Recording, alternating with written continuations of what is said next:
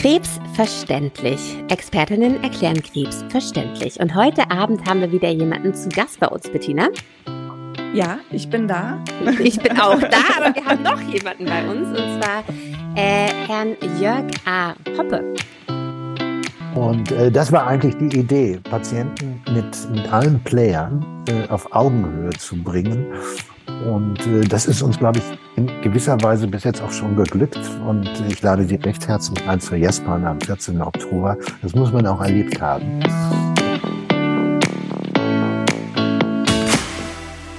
Schönen guten Abend, Jörg.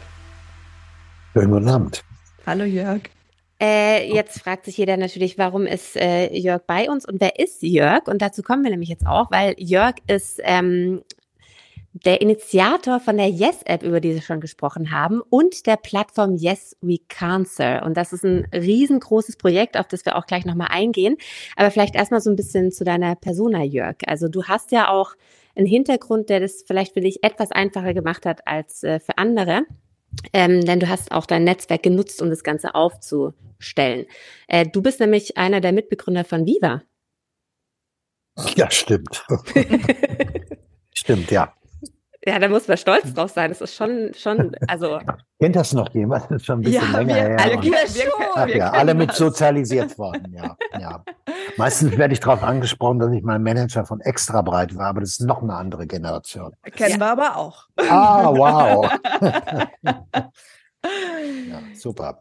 Genau, aber das war ja nicht nur Viva, das waren auch ganz viele andere äh, Musikartisten und Musikjournalist und auch Filmproduzent und so weiter. Also das heißt, du bist einfach ein, ein, ein Medienmacher, Medienschaffer. Ähm, und genau das war auch das, was äh, dir dann auch geholfen hat, das alles aufzustellen. Aber was war denn eigentlich der, der Beweggrund? Also wie, wie kam das dann alles dazu, ähm, dass du gedacht hast, ich mache jetzt so eine Plattform? Ja, das kam natürlich durch meine eigene Erkrankung äh, und äh, ich kannte das Thema Krebs eigentlich schon, äh, vor allem auch meine Krankheit kannte ich sogar Leukämie, weil A, meine Mutter dieselbe Art von Leukämie hatte und ich äh, jahrelang die José Carrera Skala produziert habe, die sich auch mit Leukämie beschäftigt für die ARD. Mhm. Ja, und äh, wenn man das dann selbst bekommt, ist es natürlich nochmal wieder was ganz, ganz anderes. Und ich habe dann einen, einen ziemlich harten Parcours durchgemacht äh, im teuersten Gesundheitssystem Europas, äh, wo ich andere Erwartungen hatte. Ja, ich hatte völlig andere Erwartungen. Ich hatte, konnte mir nicht vorstellen, dass man in der Charité bei einer Krebsart, die jetzt nicht so selten ist, erstmal mit einer Fehldiagnose irgendwie startet und dann auch Fehltherapie natürlich. Dann habe ich mir da gleich ein Krankenhauskeim äh, in der Onkologie gefangen. Auch das fand ich jetzt ein bisschen überraschend. Äh, und, und, und, und äh, habe dann, als ich dann da völlig mit äh, endlich mal durch war und das überlebt habe, ähm, äh, ich sage immer, die steilste Lernkurve meines Lebens gehabt. Mhm. Und äh, das hat mich dann irgendwie motiviert, äh, eben weil ich auch sofort erkannt habe, du hast da vielleicht viel bessere Möglichkeiten als andere Menschen aufgrund deiner beruflichen Experience, äh, da was machen zu wollen. Ja, das Ganze begann mit einem T-Shirt und äh, auch das war eine, eine Riesenerfahrung für mich. Ich war irgendwann an so einem Punkt, an dem auch meine Mutter war für die es damals aber aus Altersgründen noch nicht äh, die Möglichkeit gab, eine Stammzelltransplantation zu machen, die ich letztendlich gemacht habe. Mhm. Das hat man damals bei Menschen über 65 nicht gemacht, mhm. aus welchen Gründen auch immer. Äh, die ganze Familie, wir waren alle völlig empört. Damals hat meine Mutter dann mittendrin gesagt, nach der zweiten Chemophase, ich mache das nicht mehr weiter.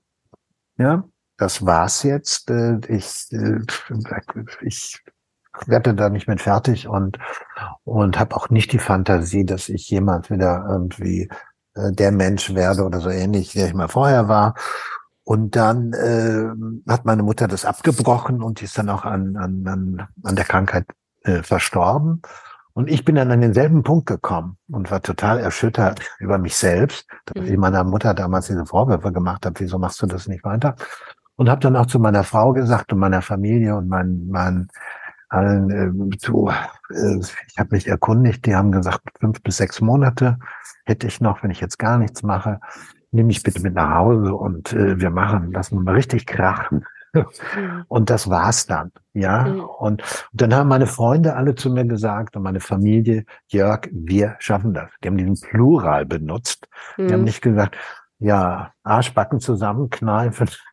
Das machst das du schon. Ja. Mhm. Sondern die haben das, kann sagen, perfide, haben dann diesen Plural benutzt. Wir Ja. schaffen das. Und haben dann mir auch wirklich das Gefühl gegeben, ähm, dass ich Menschen an meiner Seite hatte, die, die, die, die, die mich da durchgetragen haben, weil ich war zu nichts mehr in der Lage. Mhm. Die haben mich bekocht, solange das noch ging und ich da nicht äh, total immunsupprimiert war. Da ging das ja nicht mehr. Die haben mich à la carte bekocht. Die haben mich jeden Tag besucht Wow. und, und, und. Ja, und das hat mir eine unheimliche Kraft gegeben. Ja, Mhm. und da dachte ich, komm, du kannst jetzt nicht als Einziger sagen, macht mal, ich bin nicht dabei. Und äh, ja, und dann habe ich Weihnachten rum, das war in dem Jahr, als man in Amerika diesen Wahnsinnigen da gewählt hat und ich viel mit Amerika kommuniziert habe, habe ich dann ein T-Shirt gemacht, da stand drauf, Yes, we cancer. Ja, Mhm. und äh, ja, und das war auch so ein bisschen punkig, so wie, wie Sex Pistols sah das aus. Das sollte auch so aussehen. Wenn ich gewusst hätte, dass das eine Marke wird, die so eine Nachhaltigkeit hätten wir vielleicht noch mal ein bisschen länger drüber nachgedacht. Gut, dann habe ich dieses T-Shirt äh, gemacht, habe das meinen Freunden zu Weihnachten alle geschenkt und die sind mit diesem T-Shirt ins Krankenhaus gekommen Also. und haben mir, mir Fotos geschickt. Ich habe mir dann so einen Screener da draus gebastelt, wo die alle so standen mit dem T-Shirt an. Und dann haben Patienten, andere Patienten und auch Ärzte und Pflegepersonal alle gesagt, wo kriegt man denn so ein T-Shirt? Und dann dachte ich, ups, bin ja Medienmann. Mhm. Äh, Das ist irgendwie anscheinend eine Projektionsfläche. Alleine dieser Spruch und wie das aussieht. Und irgendwas gibt es den Leuten. Und dann habe ich angefangen, ich war froh, im Krankenhaus was zu tun zu haben, die Dinger immer gedruckt und habe die dann verschenkt. Ich habe die kann man nicht kaufen. Und dann habe ich nachher, als es so ein bisschen Überhand nahm, habe ich dann äh, so ein, so ein Spreadshirt heißt das, glaube ich, on demand zum Selbstkostenpreis konnte man die sich, dann habe ich nur noch so eine kleine Karte gehabt, die ich allen in die Hand gedrückt habe. Hier kann man das bestellen.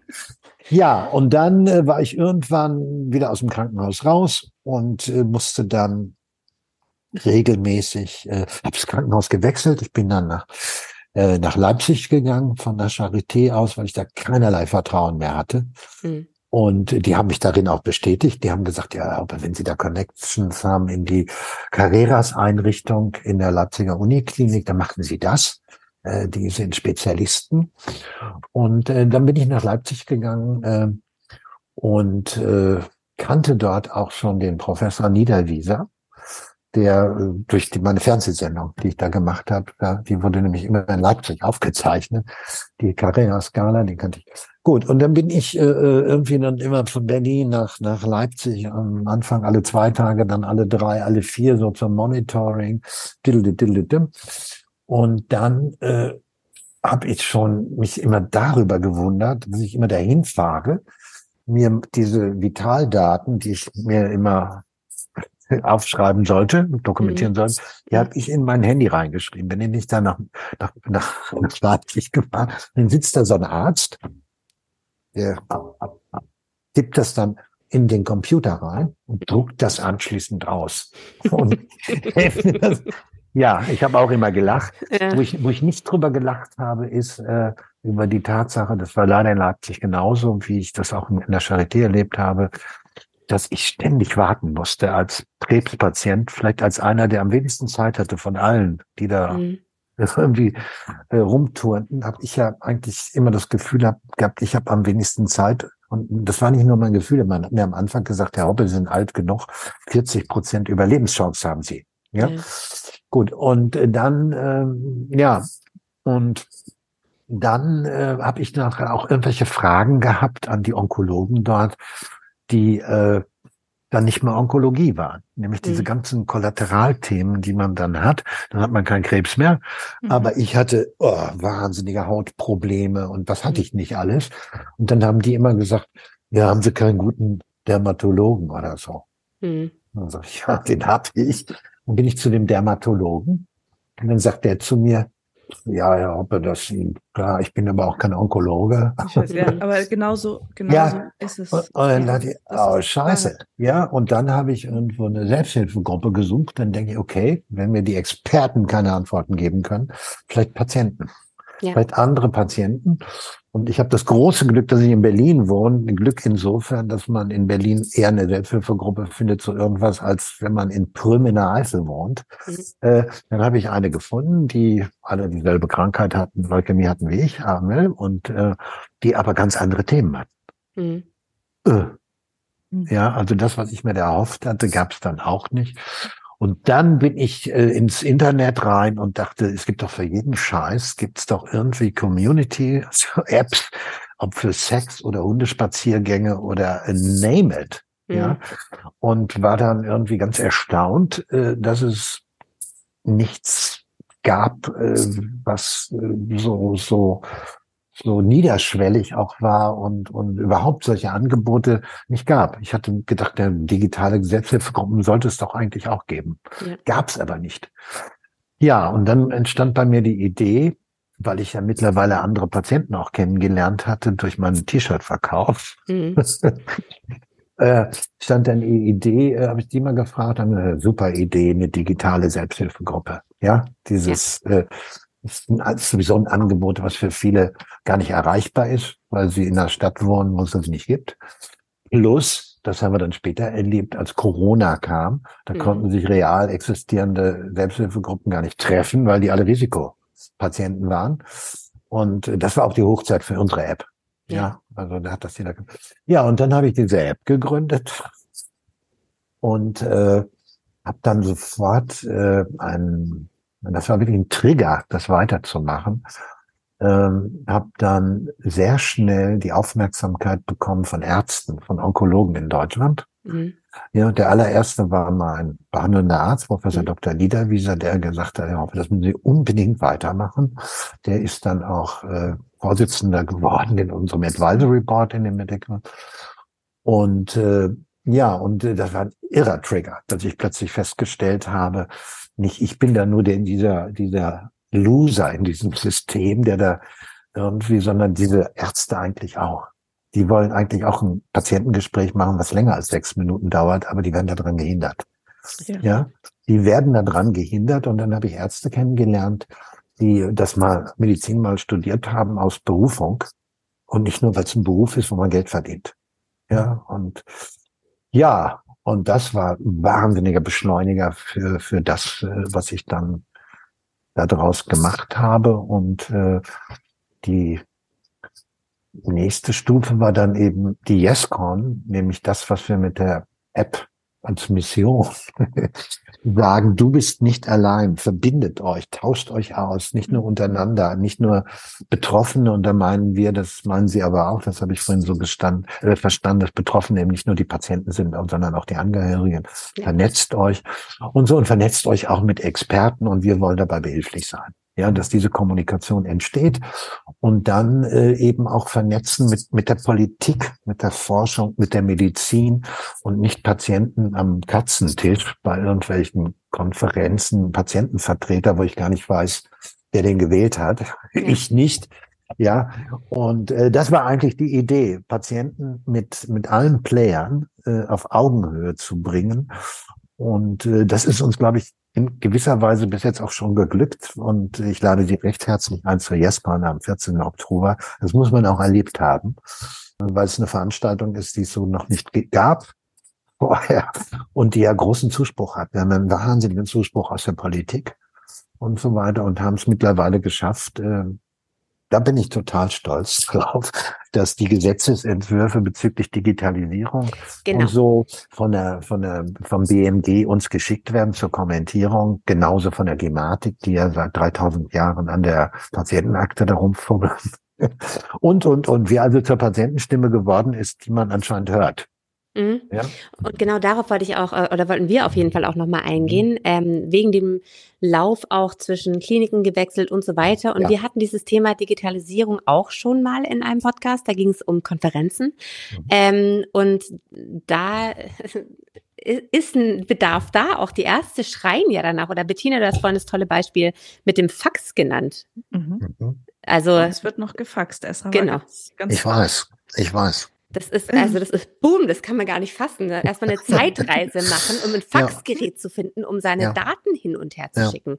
Das ist unglaublich, das ist Wahnsinn. Ähm, und da zu diesem Thema Digitalisierung haben wir eben auch gesprochen, dass es einfach unverständlich ist, warum man nicht einfach wie in anderen Ländern üblich äh, eine digitale äh, Identifikation hat und da sind dann alle Daten gespeichert, die dann zwischen den Ärzten hin und her abgerufen werden können. Weil welcher Patient denkt daran, immer alle alle Sachen dabei zu haben, alles zu erklären, alle Wehwehchen nochmal aufzuzählen, alle Problematik und so weiter, die man vielleicht mit letzter Kraft dem anderen Arzt schon erzählt hat und sich dann immer und immer wieder zu wiederholen. Und das in ein und demselben Krankenhaus. Äh, das ist der, das ist doch. In das, ein und demselben Krankenhaus und mein Lieblingssatz, mein absoluter Lieblingssatz ist dann der, Herr Hoppe, nachdem ich schon eine Stunde gewartet habe, wir eigentlich einen Termin hatten, Sie sind gleich dran, wir suchen nur noch Ihre Akte. Den Satz, den liebe ich, weil der irgendwie sehr viel auch über Datenschutz in diesem Land aussagt. Mit der Akte kenne ich jetzt nicht mehr, aber es ist ja. tatsächlich so, dass das bei uns ähm,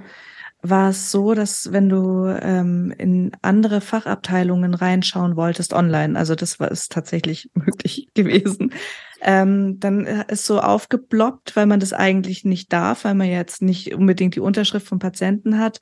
Ähm, ob das ein Patient der eigenen Fachabteilung ist, dann darf man einsehen. Und wenn nicht, dann braucht man eine spezielle Begründung wie Notfall, ähm, dann darf man auch einsehen. Das heißt, ich, ich durfte formal nicht die CT-Bilder aus meiner eigenen Uniklinik von meinem Patienten schon mal vorab im System anschauen. Oder ich habe den in die HNO rübergeschickt. Ähm, den Befund hätte ich nicht anschauen dürfen. Es gibt seit ein paar Jahren und ich finde, daran sieht man einfach, wie hinterher Deutschland ist. Ähm, es gibt es ähm, die, die, die Medikamentenpläne von Patienten. Das war so der erste, der erste Schritt, so wir, wir vernetzen auf irgendeine Art und Weise dass es Pflicht wird, die Patientenpläne von, von, also alle Medikamente, die ein Patient nimmt, aufzulisten. Dann kommt ein QR-Code dran und die Idee war, dass der Arzt, der nächste Arzt, also er kommt vom Facharzt zum Allgemeinmediziner, der scannt es ab und dann geht es auf seinen Computer. Was ja eigentlich schön ist. Und der kann dann wieder seine Medikamente drauf dazu schreiben, dass es praktisch nur einen Medikamentenplan gibt. Es dauert ungefähr 15 Minuten, bis sich das öffnet am Computer. Das ja. Ist, äh, ja. Also, und äh, genau so, und dann wird er gefaxt. Stattdessen. Also da ja, es ist, leider überhaupt nicht lustig. Nee, nee, nee, Tages, nee, es ist, ist man es kann nur noch lachen. Es ist hysterisches Lachen. Ja. ja, ja, verzweifeltes. Ja, ja. ja. ja. Weil es wirklich so ist. Also ich meine, ich kenne es ja auch aus eigener Erfahrung. Das ist wirklich, das kann nicht wahr sein, dass man sich um und um erklären muss und äh, sich teilweise auch einfach nicht mehr dazu bereit fühlt, irgendwas zu sagen, weil man sich auch wirklich so, also man, man fühlt sich auch als Patient dann so in, in Frage gestellt teilweise. Ja. So dieses, warum, warum weiß es denn der Arzt nicht? Ich bin doch deswegen hier. Warum muss ich das denn nochmal erklären? Das ist, ähm, nee. Ich hatte, ich hatte, ähm, ich hatte eigentlich, als ich mit allem durch war, auch mit Psychoonkologie. Ich habe wirklich alles mitgenommen, was man da mhm. mitnehmen kann auf dem mhm. Weg, auf Psychoonkologie. Mit allem durch war, habe ich dann plötzlich einen Magendurchbruch bekommen, auch so als Kollateralschaden der ganzen Chemos und Bestrahlung. Was habe ich alles bekommen? Und äh, das kennt man ja. Und ich hatte früher immer Magengeschwüre, Berufskrankheit von Medienschaffenden. Und äh, äh, ja, und dann kriege ich äh, so, einen, so einen Magendurchbruch, Tatütata ins, ins äh, nächste Krankenhaus. Äh, und meine äh, Frau war so geistesgegenwärtig und die hat gesagt, nein, wir fahren nicht hier in das Krankenhaus, was direkt bei uns um die Ecke ist. Wir fahren in die Charité. Da gibt's die Chance, dass die dann äh, wenigstens die Akte von dem haben und wissen, dass dieser Patient äh, ganz besonderer ist mit dieser Geschichte. Und ich weiß gar nicht, ob ich dann noch mehr immunsupprimiert war ich nicht und so weiter. Und äh, ja, äh, ich habe es überlebt nach einer vier Stunden äh, Notoperation, wo ich mich schon von meiner Frau verabschieden sollte, was ich auch gemacht habe. Und äh, äh, und dann, äh, ich habe eine Mitarbeiterin bei Yes We Cancer, die hat äh, sechs Jahre in Schweden gearbeitet und die hat alles auf ihren Dingen. Ja, ich hätte in dieses Krankenhaus hier vorne fahren können. Meine Frau hätte das Handy mitgenommen. Es wäre alles da gewesen. Es wäre alles da gewesen. Es wird alles da gewesen. Das heißt, das ist eigentlich schon fast fahrlässige Tötung oder so. Mhm. Das ist, äh, geht schon nah in die, in die Richtung, dass da etwas nicht gemacht wird, was eigentlich jedem Bundesbürger, äh, glaube ich, Paragraph 2 im Grundgesetz äh, zugesichert wird, äh, wird da fahrlässig irgendwie aufs Spiel gesetzt. Also so weit gehe ich mittlerweile. Ja, es ist, ich finde es unglaublich. Ich finde es wirklich unglaublich.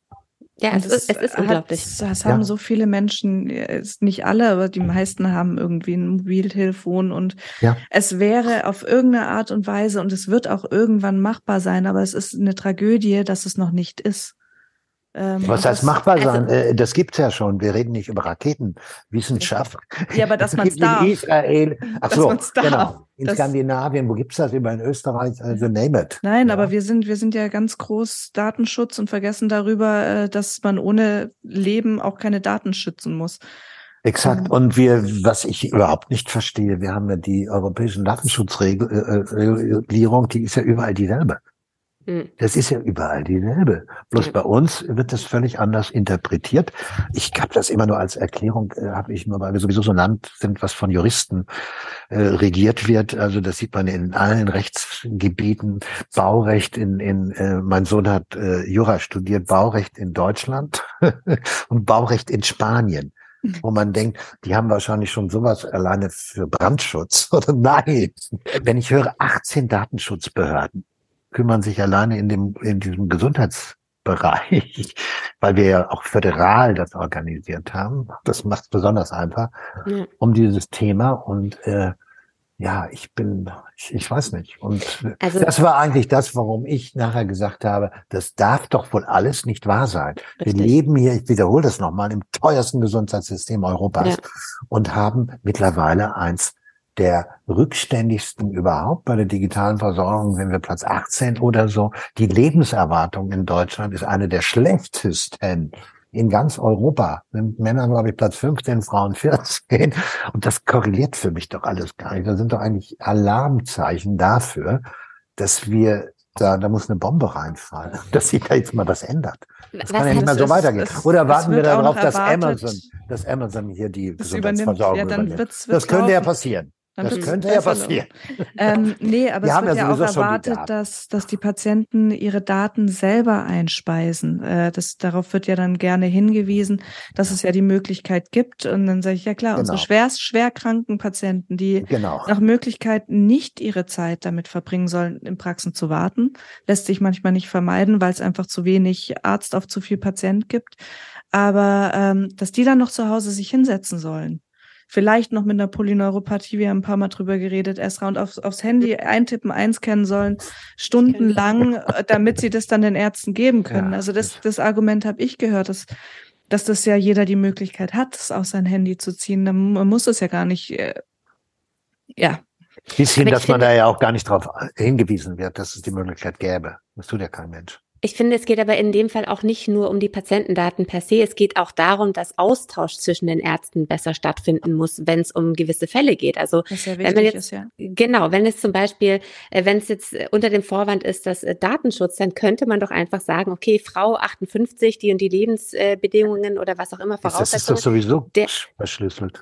Ja, eben, ganz genau. Aber selbst das ist ja nicht möglich. Und das ist was, was ich überhaupt nicht verstehen kann. Warum ja. nicht von, von Facharzt zu Facharzt man sich austauschen kann? Wie habt ihr das behandelt? Äh, wie ging das da bei euch? Was ist die neueste Forschung? Was ist das? Und so weiter. Und ich weiß, wir haben da über Fachkonferenzen gesprochen, mhm. ähm, Bettina, aber ich, ich bin da immer noch nicht so ganz zufrieden damit. Ja, du ähm, wirst es nicht ändern. Nee, ich weiß, aber es hat, das, das hat mich echt gekriegt, das Thema, äh, weil ich das einfach auch wirklich nicht verstehen kann. In jedem Beruf tauscht man sich aus, in jedem Fachbereich tauscht man sich aus. Aber das ist dann in so einem wichtigen Bereich, der uns ja alle angeht im Endeffekt irgendwie, so wenig geschieht, ist was, was ich überhaupt nicht verstehen kann. Deswegen, ähm, wie, wie habt ihr das denn, Jörg? Wie habt ihr das denn äh, angestiftet, dass jetzt da etwas Bewegung reinkommt? Oder hast du das Gefühl, dass da jetzt Bewegung reingekommen ist? Ich habe es ja gerade schon gesagt. Also für ja. mich ist äh, ist es ähm, ein großer Erfolg, dass wir jetzt äh, einen Dialog mit der Politik haben, mhm. ja, dass wir mitgestalten, dass zumindest gefragt werden, wie soll so eine Patientenakte aussehen und, und, und. Äh, das finde ich schon mal großartig. großartig.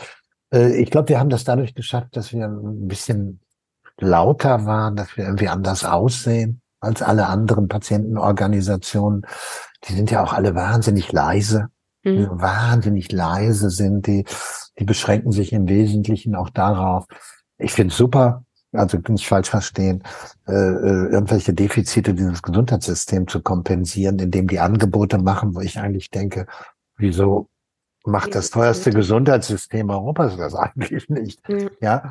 Äh, und so, da beschränken die sich ja drauf und die sammeln ja alle Almosen für, für Krebspatienten, was ich auch beschämend finde in einer Industrienation wie Deutschland, wo jeder zweite Krebs, Krebs kriegt. Wir sammeln auch keine Almosen für Depressive oder für Leute mit Schlafstörungen. Äh, ich weiß gar nicht, wo das herkommt.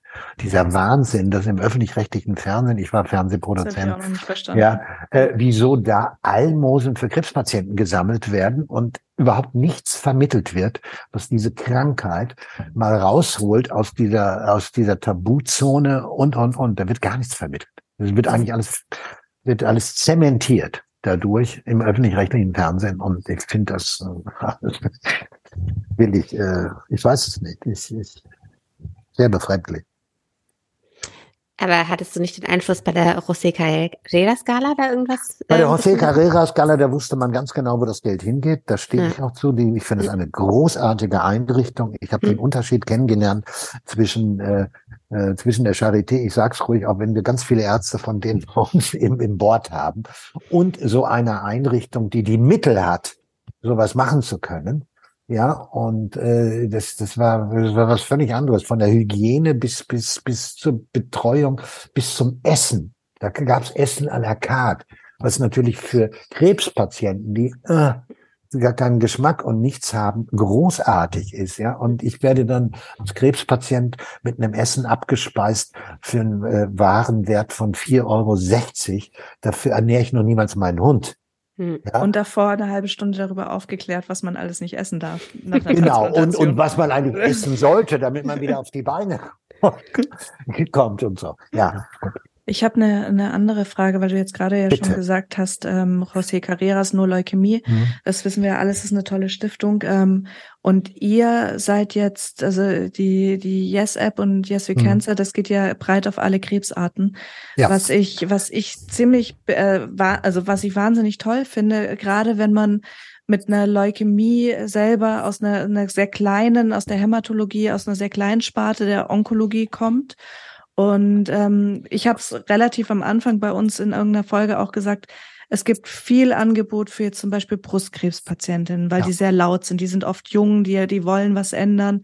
Aber es gibt äh, jetzt nicht so, dass man sagt, okay, ich habe jetzt einen, einen Darmkrebs oder einen Lungenkrebs.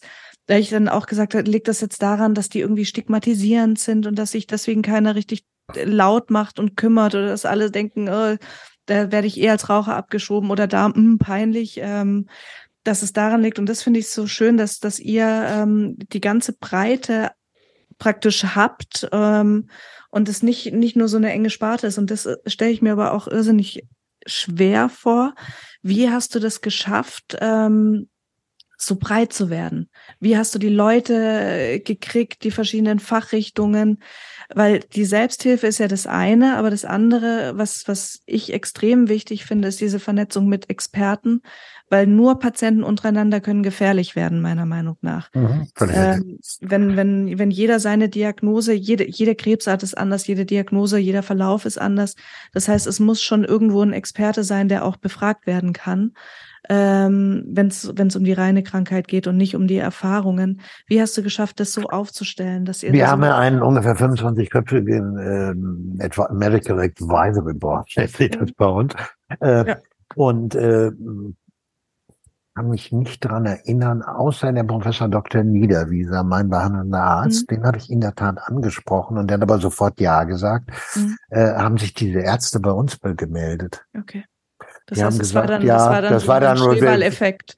Das war dann so ein Schneeballeffekt, ja. Da war so ein äh, Mensch, der sich mit, mit Hirntumoren beschäftigt aus der Universitätsklinik Essen. Der hat das dann wiederum seinem Chef gezeigt, dem Professor Dr. Werner, dem Klinikdirektor. Dann hat der sich bei mir gemeldet und gesagt, finde ich ja großartig, darf ich da mitmachen? Und äh, das hatte diesen Schneeballeffekt. Die haben das dann auch Patienten empfohlen, haben gesagt, hier, bitteschön. Wir haben äh, angefangen auch so mit Rare Diseases. Äh, also wir haben sehr mhm. schnell sind wir, ich kannte die Krankheit überhaupt nicht, Glioblastom. War so ein allererstes Ding, was auch ein irrer Trigger war für unsere Arbeit, weil wir haben in Deutschland die allererste Veranstaltung gemacht, die es überhaupt jemals gab 2019, äh, im Ende 2019 in der Charité äh, für Glioblastom Betroffene. Und äh, das war auch unser allererster Stream. Wir haben vorher noch nie was gestreamt, haben eine Veranstaltung gemacht, haben sechs äh, Spezialisten aus unterschiedlichen Disziplinen zu dem Thema eingeladen. Und dann kamen aus ganz Deutschland, da waren wir noch so ganz klein, kamen fast 200 Menschen angereist. Wir hatten gar nicht so viele Plätze, äh, meistens die Angehörigen, weil die gar nicht selbst dazu in der Lage waren. Und fast genauso viele Leute waren im Stream. Und zwar äh, hatten wir da noch nicht so eine Erfahrung. Die Veranstaltung dauerte dreieinhalb Stunden. Und beim Stream tat sich gar nichts. Da waren genauso viele Leute wie am Anfang drin und da habe ich gesagt, scheiße, das Ding funktioniert nicht. Nein, ja, und dann haben die Leute, sind die alle da geblieben, die haben zum Teil ihre, ihre Züge umgebucht und so, weil sie die Gelegenheit hatten, mit diesen sechs Experten anschließend zu sprechen. Und die haben sich da quasi wie die Kletten an diese Leute dran geklammert. Die haben sich untereinander ausgetauscht, weil die überhaupt keinen anderen Patienten kannten, der auch Glioblastom hatte oder so. Ja. Und äh, ja, und ja, und so haben wir uns dann so ich sag mal, von einer Krankheit zur anderen äh, äh vorgearbeitet. Gehangelt. Gehangelt, aber immer mit, mit irgendwelchen Impulsen von draußen. Ja, das waren dann irgendwelche Patienten oder Ärzte, die gesagt haben, wollt ihr nicht mal so eine Veranstaltung machen? Das war dann der Professor Dr. Glas aus Essen, der gesagt hat, das gab's gar nicht. Die sind alle total alleine. Und wenn ihr sagt, du bist nicht allein, dann kümmert euch mal um die da. Und, und das machen wir mittlerweile sehr intensiv. Und, das habe ich gesehen, das ist eine tolle Seite. Die ja, ja. Seite und sehr, sehr, sehr hochwertig. Ja, und so ist es, das ist so, ich sag mal, es ist so gewachsen. Ja, und äh, ich, als ich damit angefangen habe, wusste ich nicht, was das mal wird. Mhm. Äh, aber äh, ja, und dann eben auch sehr schnell irgendwelche, sehr schnell Unterstützer gefunden. Und äh, für mich war ein anderer Trigger, das erzähle ich immer gerne, damit angefangen habe, kam äh, dann die Influencerin Steffi Giesinger auf mich zu, die war damals 21 Jahre alt. Und die hat gesagt, Jörg, wir kannten uns aus meinem Berufsleben. Mhm. Und die hat gesagt, ich finde es ja ganz großartig, was du da machst mit dieser App. Äh, ich möchte das unterstützen. Äh, und dann wollte die mir 50.000 Euro spenden. Und dann habe ich gesagt, ich nehme von der 21-Jährigen keine 50.000 Euro. Dann sofort wieder vergelten. dann hat die das einfach überwiesen. Ja, und das war dann, das waren alles so Momente. Ja. Und dann kam irgendwann auch die Industrie, ja, mhm. und als erstes äh, eine Betroffene aus einem Pharmakonzern, wo ich noch sehr misstrauisch war. Mhm. Ich dachte, das so, pirschen die sich daran. Äh, nein, und wir haben von Anfang an eine große Unterstützung bekommen, weil wir das Thema, glaube ich, mal anders aufgezogen haben als andere Organisationen. Es gibt ja wahnsinnig viele äh, Organisationen in Deutschland von Patienten gegründet, äh, auch mit der Intention, äh, da einen Beitrag zu leisten. Und äh, ja, hinzu kommt natürlich wahrscheinlich auch, dass wir ein paar Prominente haben, die, die sich dafür engagieren. Ich sag mal, so ein Joko Winterscheid äh, ist natürlich äh, Gold wert, aber bei uns die Prominenten, die da sich engagieren, die haben alle eine Geschichte dazu. Ja. Der, ich denke aber auch, es ist dieser Spirit, den man spürt, ja. Ähm, ja. Der, der anzieht. Und diese, sorry, dass ich unterbrochen habe, diese ja. Kombination aus diesem Yes, we can, also diese Motivation zusammen, plus äh, diesem, okay, da, ich war mit was nicht zufrieden ähm, ich will was ändern und ich kann was ändern. Ja. Und diese Kombination aus, ähm, ich motiviere jetzt nicht nur, wir schaffen das, sondern ich mache auch was qualitativ Hochwertiges äh, für Betroffene, erkrankte ähm, Angehörige und auch für behandelnde Ärzte. Ja. Das ist ja auch, äh, wenn, wenn wir Ärzte was haben, was wir weitergeben können, dann ist es wahnsinnig befriedigend und das hilft uns dann auch. Und wenn wir wissen, da ist ein Experte, ähm, dann hilft das auch. Das heißt, natürlich jetzt, auch wenn, wenn du den Namen natürlich hast und dadurch die Kon Kontakte, denke ich, ähm, diese Idee selber ist so mitreißend, dass deswegen die Prominenz da ist und spricht und, und mitmacht und die könnten ja auch einen Beitrag leisten und dann wieder rausgehen und sagen, okay, ja. Servus, ich habe es gemacht. Ja. Ich glaube, was auch noch ein, ein, ein wichtiges, äh, wichtiger Faktor ist, äh, dass wir von Anfang an, also mich hat damals überhaupt kein Angebot angesprochen. Ich habe auch geguckt, was gibt's da alles, auch von von, von irgendwelchen Institutionen oder so. Das hat mich schon deshalb nicht angesprochen, so wie das aussah. Immer so dieses, diese Stockfotos und so. Das war für mich überhaupt nicht Leben. Das war eigentlich das, was ich nicht wollte. Das sah alles so wie Krankenhaus aus. Ja, und das, das wollte ich nicht. Alles Krankenhaus. Und, und das ist auch alles Krankenhaus. Und deswegen habe ich gesagt, nein, wir wollen Krebs auch ein anderes Gesicht geben. Deswegen haben wir gesagt, meldet euch bitte mit eurem Foto an. Ihr müsst euch nicht verstecken. Ja, sehr schön. Bitte versteckt euch nicht. Hm. Zeigt, dass Krebs anders aussieht äh, und, und nicht nach Tod aussieht, sondern ja, nach, dass Krebs nach, auch Leben ist. Dass Krebs auch Leben ist, dass es ein Leben gibt mit Krebs und nach Krebs mhm. und so und äh, dass manchmal auch das Leben nach Krebs vielleicht sogar noch besser ist. Wenn ich das immer erzähle, zucken immer alle zusammen. What? Ich kenne ganz viele Krebspatienten, die die äh, durch diese Krankheit durch sind und haben gesagt, ich wusste gar nicht, dass ich so stark bin. Mhm. Ich hatte vorher Suizidgedanken oder so. Jetzt weiß ich, boah, was ich alles kann. Die sich auch neu erfunden haben.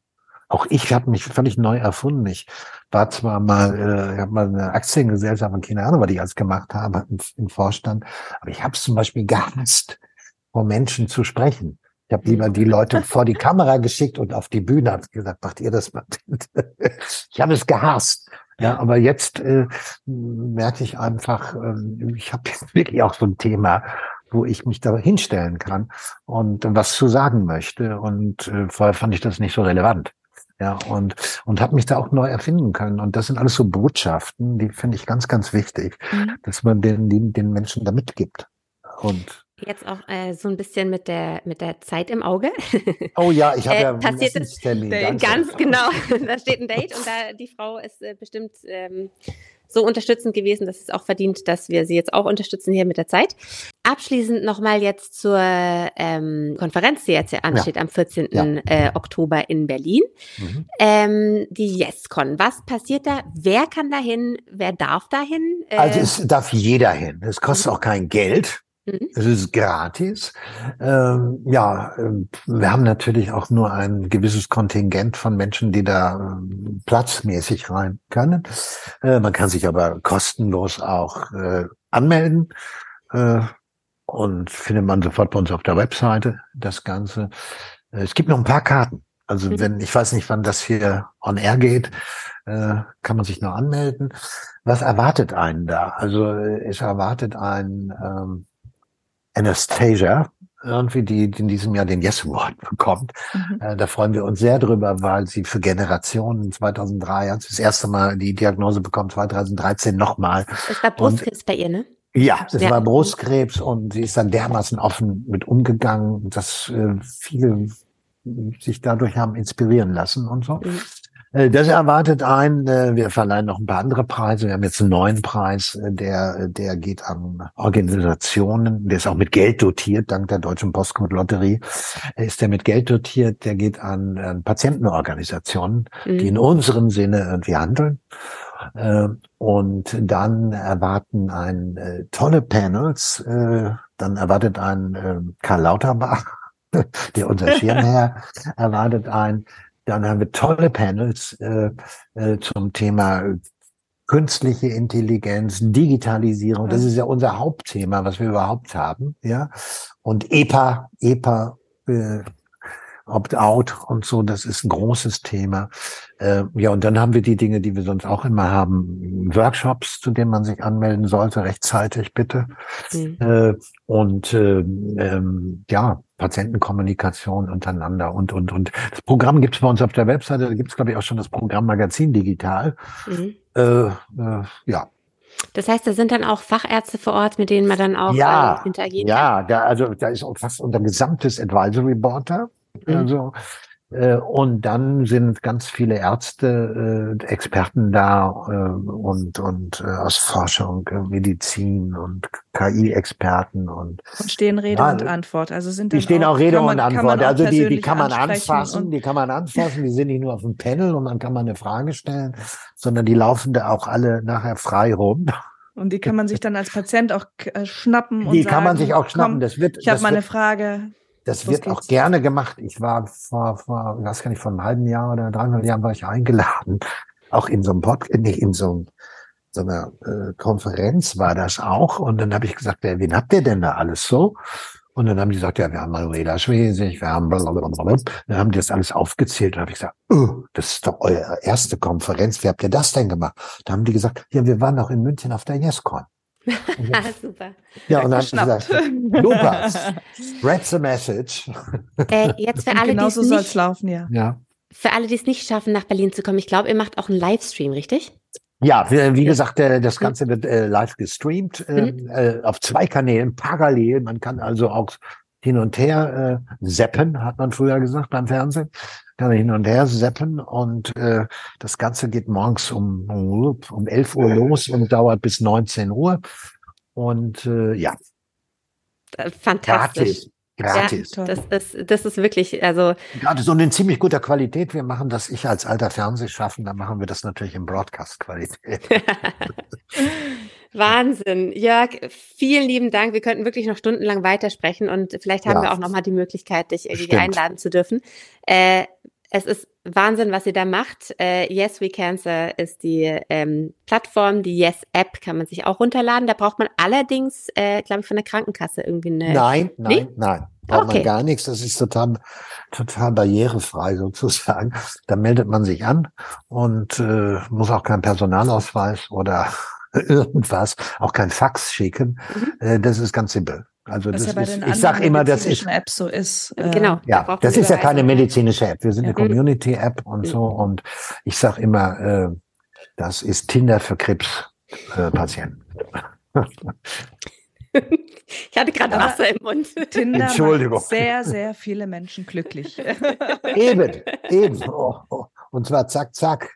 und so muss es gehen. Und ähm, ja. also meine, meine Vorstellung von, von der zukünftigen Medizin oder mein Traum äh, von, von, der, von meiner persönlichen Arbeit als Onkologin ist es genau diese, diese Dinge zusammenzubringen. Patient muss mit dem Arzt, muss untereinander, muss mit der Forschung, das muss alles viel mehr Hand in Hand gehen und viel barrierefreier werden, damit ähm, damit wir irgendwann wieder vorne dran sind mit Deutschland, weil wir, wir haben die Leute, die motiviert sind, ähm, wir haben die Patienten, die motiviert sind, wir haben die Ärzte, wir haben die Forschung, wir können das alles. Yeah, yes, yes, we can. So. Ähm, ich denke, das ist schon eine Möglichkeit und es ist toll, dass, dass ihr da den, den ersten Schritt macht zu vielleicht irgendwann wieder einer qualitativ höchstwertigen Du hast gerade noch was Wichtiges gesagt, die Forschung. Also ich finde das ja auch irgendwie eigentlich ein Skandal, dass Daten bei uns nicht für die Forschung genutzt werden. Mhm. Und äh, ich meine, wir haben wahnsinnig... Also nur für die Zentren immer, die die ja, ja, benutzen. Ja, ja. Also. ja, ja. Aber man könnte ja irgendwie ja. bla bla. Das soll ich dir nicht erzählen. Ich, äh, wie gesagt, ich lade jeden herzlich ein zur Jaskos, entweder virtuell oder wenn er ganz schnell ist, äh, anmelden und dann persönlich dabei sein. Und äh, 14. Oktober. Vielen lieben Dank. Danke euch. Danke.